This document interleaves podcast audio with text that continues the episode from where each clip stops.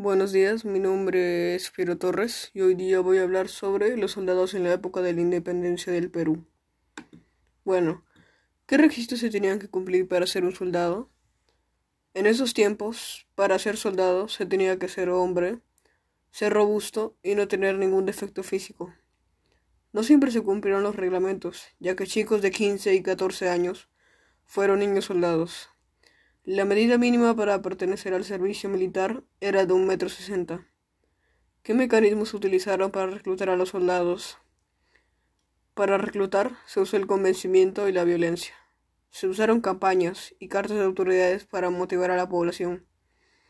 Algunos campesinos se unían a los soldados solo para obtener beneficios. ¿Participaron niños en la guerra? Los niños de 12 y 13 años participaron en la marina y en el ejército.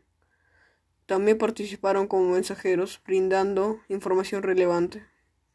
¿Recibían un sueldo los que participaban en la guerra? Sí, recibían un sueldo, pero dependía de su rango. Un comandante ganaba 100 pesos, un ayudante 40, un sargento 16, un cabo 12 y un tambor 11 pesos. Hubo premios y gratificaciones por su desempeño en el campo de batalla.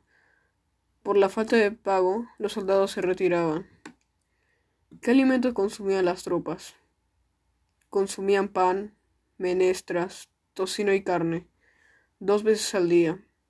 A las once de la mañana y entre las cinco y seis de la tarde, Simón Bolívar, en 1823, dispuso que el menú debía estar compuesto por carne salada, charqui o cecina, arroz o frejol, galletas o pan, manteca y un poco de aguardiente.